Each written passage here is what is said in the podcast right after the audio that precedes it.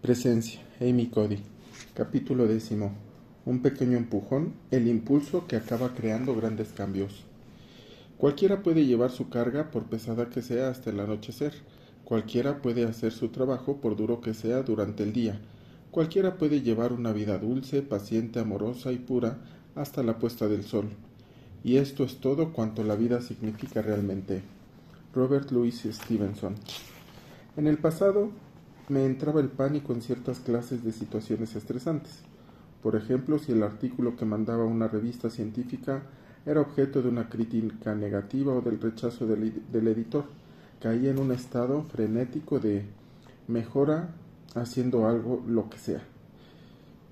Mejóralo haciendo algo, lo que sea. Sin respirar siquiera me apresuraba a discrecionar, diseccionar hasta la saciedad los comentarios del editor y de los correctores, intentándolos revisar a la perfección, uno por uno, redactando como respuesta a la carta más inteligencia y concienzuda y enviándole de vuelta el paquete al editor, ipso facto. Y además lo hacía angustiada e intimidada. En muchas ocasiones mi amiga Holly, mi, mi firme voz de la razón, me recordaba, déjalo para mañana. Y la mayoría de las veces tenía razón. No hacía falta que ese día hiciera nada. Al menos podía consultarlo con la almohada. Los psicólogos han demostrado que esta actitud mejora la calidad de nuestras decisiones, un tema sobre el que he escrito en el pasado. En los últimos años me he dado cuenta de dos cosas. Una es que bajar el ritmo es un paso poderoso, al igual que hablar de con lentitud, hacer pausas y ocupar el espacio vital está relacionado con el poder. También lo está tomarte el tiempo para, para reaccionar adecuadamente y meditar más a fondo las decisiones que tomarás en los momentos estresantes. El perfeccionismo es la voz del opresor, el enemigo del pueblo. Te tendrá toda tu vida agarrado, agar, agarrotado y loco, escribió Anne Lamont. Desacelerar es otra clase de expansión. Holly me estaba diciendo que me tomara mi tiempo, que reclamara el tiempo que me pertenecía. Porque la cuestión es que mi temeroso hábito de responder precipitadamente a una situación estresante era como si yo me achicara, porque estaba expresando un sentimiento de impotencia y esa actitud siempre era contraproducente. ¿Por qué apresurarme a tomar lo que probablemente sería una mala decisión? Cuando el estrés ya me estaba impidiendo funcionar al 100%? Esa reacción no era audacia, sino una reactividad. Un tren sin frenos no se detendrá hasta que una fuerza le impida seguir avanzando, al menos según Isaac Newton. Pero para desacelerarlo, para detener el tren fuera de control en mi mente, necesitaba poder. Para bajar el ritmo debería sentir que tenía el derecho a hacerlo. En estos momentos de tanta presión, mi experiencia de impotencia me hacía tomar a lo loco decisiones precipitadas y, encoger, y encogerme para ocupar mucho menos espacio del que me, correspondía, algo que no era bueno para nadie. Debía dejar de entregarme a la sensación de, de impotencia y empezar a acceder a mi poder personal, lo cual no era fácil. En segundo lugar, y aunque pueda sonar un poco raro, no hacer nada ya era hacer algo, mitigaba mi decisión de encontrarme ante una amenaza. Mitigaba mi sensación de encontrarme ante una amenaza. No hacer nada me recordaba que tenía hasta cierto punto el poder para desacelerar el tren fuera de control y me permitía ver y responder a la situación con mi maquinaria cognitiva funcionando a tope, con una mejor memoria, una mayor claridad y la capacidad de ver la situación desde distintos ángulos. No hacer nada, además, de significar estar haciendo ya algo era mucho mejor que hacer alguna cosa, al menos la clase de cosas que yo había estado haciendo. Cuando intentaba con apresuramiento y nerviosismo resolver al instante lo que a mi parecer a mi parecer parecía un problema o una amenaza, nunca me sentía satisfecha con lo que hacía y el resultado jamás era de y el resultado jamás era el deseado. Como he explicado en el capítulo primero, la presencia no consiste en ganar, no está motivada por el deseo de obtener algo, aunque el resultado sea mejor cuando estamos presentes en la vida, sino en afrontar nuestros mayores retos sin miedo, en vivirlos sin ansiedad y en dejarlos atrás sin remordimientos. No lo conseguiremos decidiendo cambiar ahora mismo, sino avanzando poco a poco, con suavidad, a base de pequeños empujones. En mi caso, cada vez que me enfrentaba a una situación muy estresante, tenía que hacer un esfuerzo para bajar el ritmo y no fijarme tanto en los resultados. No podía cambiar de la noche a la mañana decidiendo simplemente cambiar, pero cada vez que intentaba avanzar un poco, a base de pequeños empujones, lo hacía. Creaba un recuerdo que podría recuperar la próxima vez que me sintiera presa del pánico. Me podía decir a mí misma, si ya lo he hecho antes, ¿por qué no iba a poder conseguirlo ahora? Bajar el ritmo se fue volviendo un hábito, y como era capaz de sosegarme y de responder a la situación con la cabeza clara, sin verla como una amenaza, los demás me respondían reforzando esta conducta. Y así fue también como me recuperé del traumatismo cerebral de manera progresiva, paulatina y exasperadamente lenta. Cuando me preguntan, ¿cómo te recuperaste? La única respuesta que tengo es a empujones. Fui avanzando poco a poco a lo largo de mi de innumerables y espesos días. Cada experiencia personal de mejoría, por pequeña que fuera, se convirtió en una fuente de inspiración y de información al mismo tiempo. Me recordaba que podía seguir intentándolo. Cada vez que conseguía dar una charla sin ser presa del pánico cuando intentaba procesar cognitivamente lo que estaba escuchando, era una pequeña victoria. Y a medida que me fue resultando cada vez más fácil darlas, las demás me respondían, los demás me respondían como si en realidad fuera una mejor mujer competente y fuerte, aunque yo no creyera en mí misma. Ni, en un millón de años me habría imaginado que acabaría siendo profesora en la Escuela de Negocios de Harvard. En 1992, lo único que quería era pasar una semana más sin perder la esperanza, asistir a una clase más sin pensar en dejar los estudios, y los dejé en más de una clase, en más de una ocasión, porque mi cerebro todavía no estaba preparado para retomar las clases. En mi mente no tenía ninguna meta en especial, tan solo quería ser un poco más yo misma, un poco más aguda, dejar de sentirme como si lo viera todo desde una burbuja de cristal y notar que participaba más en lo que estaba ocurriendo. Ni siquiera puedo decir que fue, fuera completamente consciente de los cambios a medida de que los fui experimentando. Así es como funciona. En cada situación difícil avanzamos a empujones, animándonos a nosotros mismos a sentirnos un poco más valientes, a actuar con un poco más de audacia, para salir de las cuatro paredes de nuestro miedo, ansiedad e impotencia que nos apresionan, para estar un poco más presentes. Y poco a poco, con el paso del tiempo, llegamos al lugar donde queríamos llegar aunque el empezar no, al empezar no supiéramos exactamente cuál era a base de pequeños empujones. Alrededor de 2005, un grupo de economistas y psicólogos empezaron a estudiar la idea basada en los resultados de muchos estudios sobre que la mejor práctica para cambiar la conducta de la gente y mejorarla tal vez no fuera pedirles o exigirles grandes cambios en cuanto a las actitudes y preferencias, sino empujarles de manera sutil, casi imperceptible, hacia una dirección sana. La táctica de este método no es ni radical ni audaz, y los cambios producidos son al principio, son al principio prudentes. Pero con el paso del tiempo se van propagando y fortaleciendo, aumentan progresivamente por sí solos, hasta que al final no solo cambia la conducta, sino también las actitudes e incluso las normas sociales, lo cual refuerza y difunde los cambios conductuales a lo largo y ancho de comunidades, y se convierten en el nuevo status quo. En 2008, el economista Richard Thaler de la Universidad de Chicago y el profesor Cass Sunstein de la Facultad de Derecho de Harvard publicaron el Superventas, un pequeño empujón, nudge, el impulso que necesitas para tomar las mejores decisiones en salud, dinero y felicidad. Que inspiró a los políticos de todo el mundo a reexaminar sus suposiciones sobre la conducta humana. En 2010, David Cameron, el primer ministro británico, encargó a un equipo conductual conocido también como Unidad Nudge que comprobara y aplicara esta nueva ciencia en el campo de los servicios sociales. La meta era mejorar el acceso a los servicios sociales y también su uso y desarrollar políticas más eficaces. En una intervención al recordarles simplemente a los contribuyentes del Reino Unido que muchos ciudadanos británicos pagaban con puntualidad sus impuestos.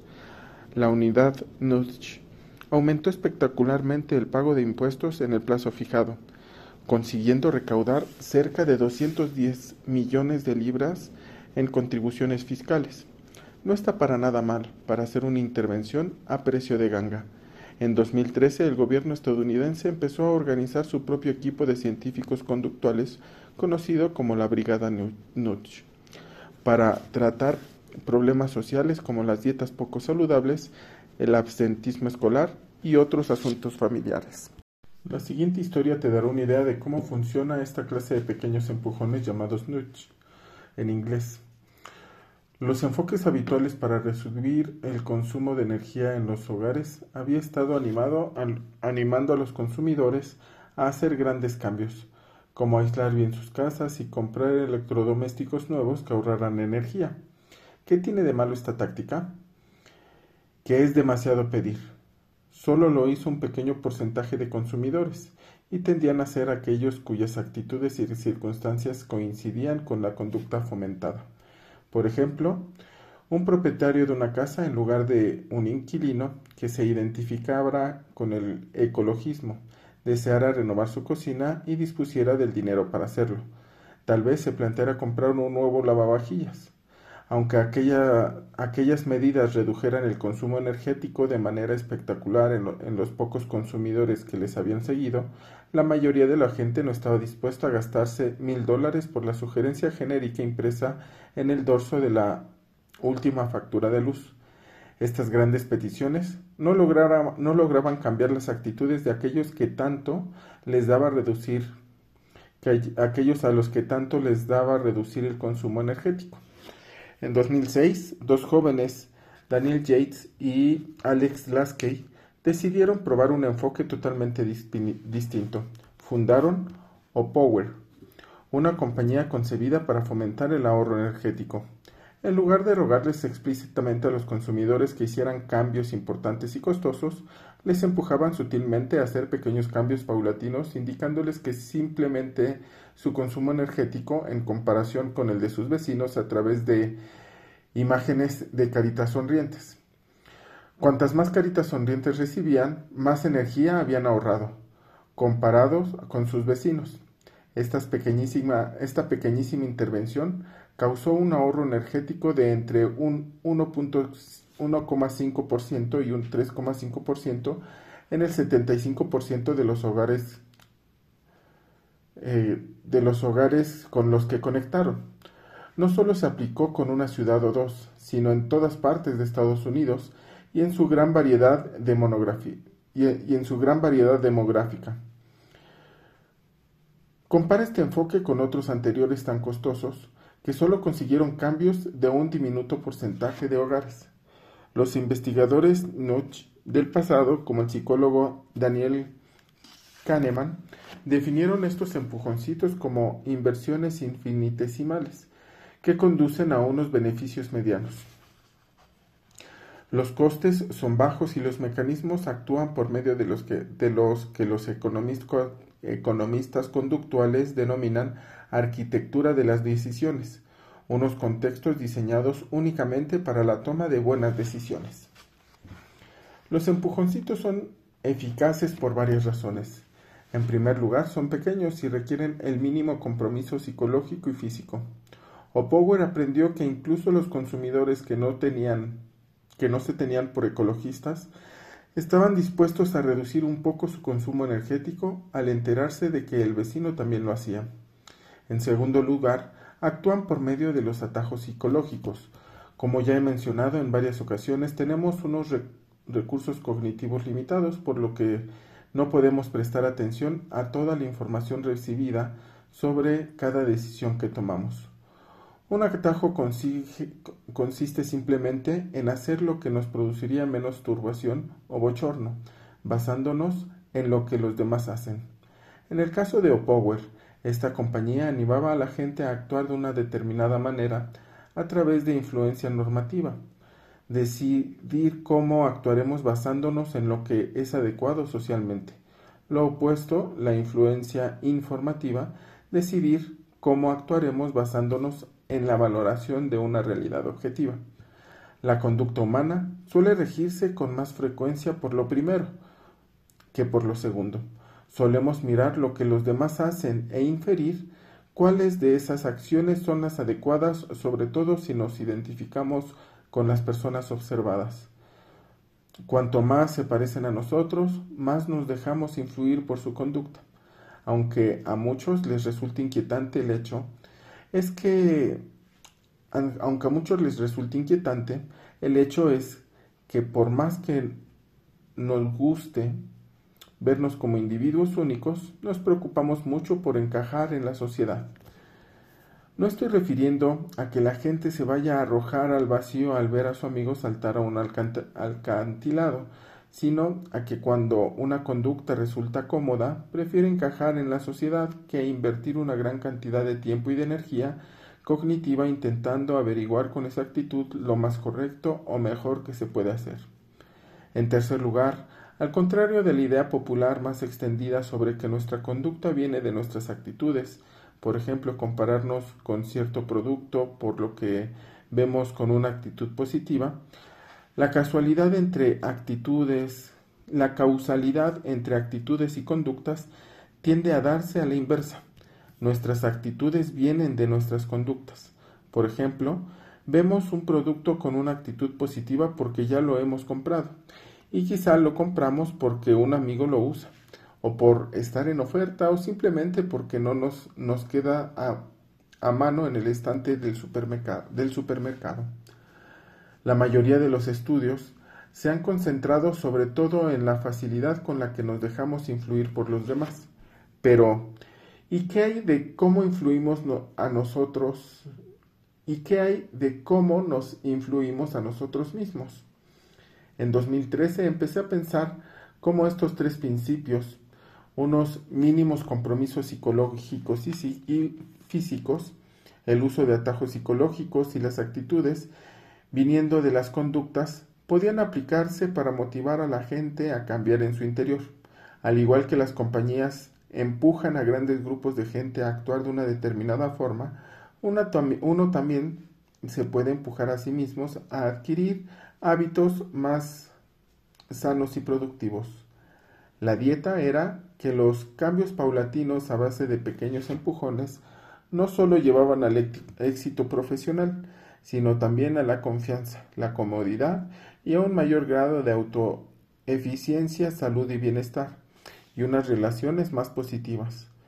Como la gente que nos espera, como la gente no espera gran cosa de los pequeños empujones, al ver los efectos, al advertir los cambios que generan, suelen sorprenderse. Vaya, ha funcionado. ¿Quién lo iba a decir? Los empujoncitos que nos damos, como yo empecé a llamarlos, son cambios mínimos en nuestro lenguaje corporal, o nuestro modo de pensar, o ambas cosas a la vez, para crear pequeños progresos psicológicos y conductuales en, los, en el momento presente. Son pequeños toques que pueden producir grandes cambios con el paso del tiempo. A diferencia de los cambios más ambiciosos y programáticos de las metas vitales a largo plazo y de las autoafirmaciones forzadas sobre cosas en las que en realidad no creemos, esta clase de pequeños empujones nos resultan agradables por naturaleza. Cuando progresamos a base de empujoncitos, la distancia entre la realidad y la meta se acorta. No es desalentadora, por lo que tendemos menos a rendirnos. Por eso nuestro cambio de conducta es más auténtico, duradero y fortalecedor. Cambios paulatinos. Pasos de bebé. En lo que se requiere a los cambios interiores, nadie ha hecho unas investigaciones psicológicas tan importantes como las de Carol Dweck y sus colaboradores. en un experimento tras otro realizando con miles y miles de estudiantes. Dweck ha demostrado que los niños progresan en el colegio cuando adoptan lo que ella llama mentalidad de progreso, la creencia de que puede progresar en cualquier área, lo opuesto a una mentalidad fija, la creencia de que sus capacidades son las que son y que no van a mejorar. Cuando los niños y los adultos se centran en el proceso en lugar de en los resultados, su rendimiento mejora de manera asombrosa y espectacular. En una charla TED, Dweck dijo, He oído hablar de un instituto de Chicago donde los alumnos tienden a nos tienen que aprobar una serie de cursos para terminar. He oído hablar de un instituto de Chicago donde los alumnos tienen que aprobar una serie de cursos para terminar los estudios y si no aprueban uno reciben un todavía no. Y a mí esto me pareció fantástico, porque si recibes un suspenso, piensas soy una nulidad, no estoy yendo a ninguna parte. Pero si recibes un todavía no, ves que te encuentras en una curva de aprendizaje, que lo mejor está aún por llegar. Dweck demuestra que la mayoría de las escuelas estadounidenses están estructuradas sin, un, sin proponérselo para crearles a los alumnos una mentalidad fija, haciendo que se centren en las notas, las pruebas y las demostraciones, elogiándoles por su inteligencia y talento. Sostiene que las escuelas deberían, en su lugar, estar estructuradas para fomentar una mentalidad de progreso, elogiando el, esfuerzo, las estrategias, la concentración, la perseverancia, el entusiasmo y los progresos de los alumnos. Estos elogios al proceso en sí crean niños fuertes y resistentes, explica Dweck.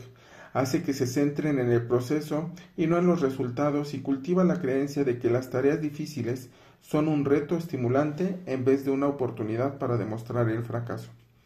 Este principio no se limita al éxito académico. David Scott Jagger, de la Universidad de Texas, Austin,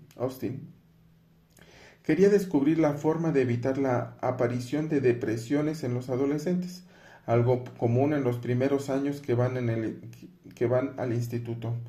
Uno de los problemas, a su modo de ver, era que los jóvenes creían que la personalidad era fija en lugar de mutable una idea bastante desmoralizadora en un tramo de, la vida en, en, el que muchos jóvenes, además de no sentirse demasiado bien consigo mismos, se sienten socialmente catalogados y estratificados, David Scott dirigió un estudio en el que participaron 600 alumnos de noveno de tres, de noveno de tres institutos. Los jóvenes del grupo de tratamiento se limitaron a leer un pasaje sobre el hecho de que la personalidad no es algo inmutable. Advirtieron que ni acosar ni ser acosado son un rasgo fijo de personalidad. También leyeron un artículo sobre la plasticidad del cerebro. A continuación describieron con sus propias palabras cómo la personalidad puede cambiar. Al cabo de nueve meses, los jóvenes que habían leído aquel pasaje no se dio no se dio como promedio ningún aumento de los signos de depresión. Sin embargo, en los jóvenes del grupo de control, los que habían leído un pasaje sobre la maleabilidad de la capacidad atlética en lugar de sobre la personalidad, se dio un aumento del 39% en los signos de depresión, resultados que coincidían con las investigaciones anteriores sobre los índices de depresión entre los adolescentes. Los pequeños empujones tratan en parte de la arquitectura de las decisiones. Consiste en crear un entorno donde puedas tomar buenas decisiones, te permite ser el arquitecto y el edificio al mismo tiempo, levantar una poderosa construcción y además estar creando un espacio para actuar de manera sana en tu vida. Cómo los pequeños empujones crean grandes cambios. En cierto modo, ajustar simplemente nuestra postura es el empujoncito decisivo, pero, ¿cómo nos podemos asegurar de que sus efectos duren? Me suelen hacer esta pregunta.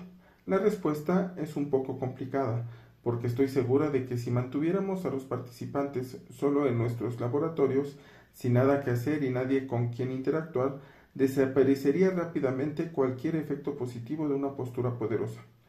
Para que los efectos sean duraderos, ha de darse la oportunidad para que arriesguen, crezcan y se fortalezcan. Hay que forzarlos, hay que reforzarlos. Así es como lo podemos conseguir. En primer lugar, nuestra conducta se refuerza a sí misma de numerosas formas. Como ya he señalado antes, nuestras actitudes suelen proceder de nuestra conducta en lugar de actuar basándonos en nuestras actitudes. Esta idea coincide con la bien fundamentada hipótesis de William James acerca de, nuestro de que nuestros sentimientos surgen de nuestras expresiones. Cuando nos vemos haciendo algo con valor o pericia, recordemos, recordaremos esa experiencia la próxima vez que nos enfrentemos a un reto similar por lo que nos resulta, nos resulta más fácil superarlo la segunda vez y la tercera y todas las rentas restantes. Nuestra sensación de estar al mando y ser eficientes se fortalece, nuestro sentido de propia valía aumenta y nuestra capacidad de vivir el momento en lugar de estar preocupados por él mejora.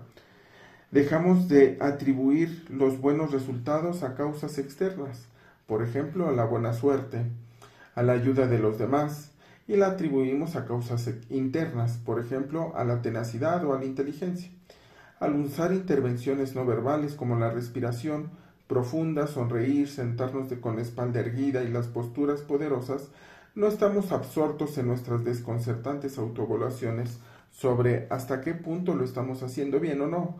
La caldera en ebullición de pensamientos calculadores y autoevaluadores de predicciones, angustias, juicios de valor y de incesantes metaexperiencias sobre la propia experiencia, como, María Pospova lo describió. Véase el capítulo 1. En su lugar estamos presentes y sacamos todo nuestro potencial en ese momento. Advertimos la, la distinta manera con la que nos hemos enfrentado a la situación al haber adoptado momentos antes una postura poderosa, al reflexionar de manera sana en ello, lo opuesto a las cavilaciones poco sanas. Las posturas poderosas van cambiando paulatinamente tu punto, tu punto establecido, por lo que con el paso del tiempo crean grandes cambios de conducta. También pueden generar también pueden generar en un efecto cascada otros cambios sugeridos del cambio inicial que refuerzan a su vez, que lo refuerzan a su vez. Y los cambios fisiológicos, como los cambios hormonales ligados a las posturas poderosas, refuerzan las conductas vinculadas con ellos. Por ejemplo, al dispararse el nivel de cortisol cuando estás ansioso, lo cual te hace actuar de un estado en un estado de intimidación, aumentará la ansiedad que sentirás la próxima vez que te topes con un reto parecido pero cuando se dan unos niveles elevados de testosterona tendrás más posibilidades de salir airoso de la situación, por lo que tus niveles de testosterona aumentará más todavía. Los pequeños empujones cuerpo-mente nos ahorran los principales obstáculos psicológicos de las intervenciones mente-mente, como las afirmaciones positivas poderosas, por ejemplo, decirte a ti mismo estoy lleno de confianza. Porque estos métodos suelen, ¿Por qué estos métodos suelen fallar? porque requieren que te digas algo en lo que no crees, al menos en ese momento. Cuando estás dudando de ti totalmente, no confiarás sin duda en tu voz diciéndote que es un error no creer en ti, aunque te estés equivocando al dudar de ti mismo. Las afirmaciones positivas se pueden acabar convirtiendo en autoevaluaciones, sobre todo cuando estás estresado e hipersensible a los juicios sociales, por lo que al final acabas dudando aún más de ti. En cambio, los métodos cuerpo-mente, como las posturas poderosas, dependen del cuerpo y el vínculo más directo y primitivo que mantienen con la mente les permitirá mejor decirte que estás lleno de confianza, evitando que tropieces con los obstáculos, obstáculos psicológicos de los métodos mente-mente.